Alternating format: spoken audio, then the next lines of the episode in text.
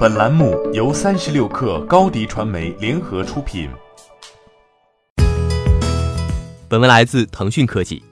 据国外媒体报道，苹果网络视频会员价格已经低于迪士尼和奈飞。在网络视频行业，标准的会员资费大约在每月十美元左右。在周二的秋季新品发布会上，苹果公司正式对外公布了每月五美元的网络视频会员价格，几乎是行业最低，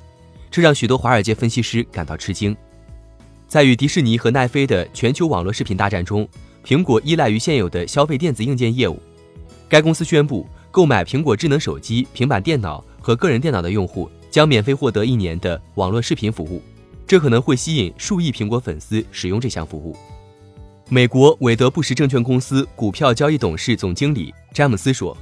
我认为苹果网络视频服务的定价绝对是一个积极的惊喜，这就是为什么你会看到奈飞、亚马逊。”和罗库等其他一些与视频服务相关的公司也受到了冲击。显然，这是一个积极的消息，人们会很高兴听到苹果的会员价格。到目前为止，苹果已经推出了多个互联网内容服务，比如苹果音乐、苹果新闻等。但是，苹果音乐和其他服务并没有像一些分析师预期的那样捆绑到苹果网络视频中。科技市场研究企业创新战略公司的分析师本巴加林认为。每月五美元的网络视频服务，以及同样是每月五美元的游戏内容会员服务，以及苹果基本款 iPhone 十一，似乎旨在吸引更长期的用户。在过去两年中，苹果筹建了网络视频团队，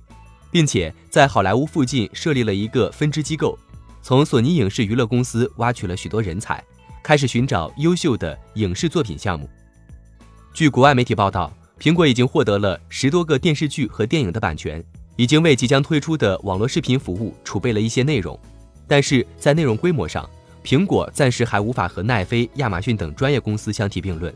苹果股东资本投资顾问公司首席经济学家哈尔·艾丁斯认为，从表面上看，苹果较低价位的智能手机并不令人兴奋，但较低的网络视频会员可能会吸引一些新用户。据国外媒体报道，苹果面临的挑战是说服自家硬件设备的消费者。也就是苹果的一系列设备是观看苹果视频的最佳渠道。专业机构 PP 前瞻公司分析师保罗·佩斯卡托雷说：“苹果推出基于会员的新服务，为后续推出新的商业模式铺平了道路，类似于亚马逊针对包邮会员推出的内容捆绑服务。在未来，我们甚至可以看到苹果用户为一个互联网内容服务套餐付费，并每年收到一部新的苹果手机。”欢迎加入三十六氪官方社群，添加微信 baby 三十六氪 b a b y 三六 k r，获取独家商业资讯，听大咖讲风口，聊创业，和上万客友一起交流学习。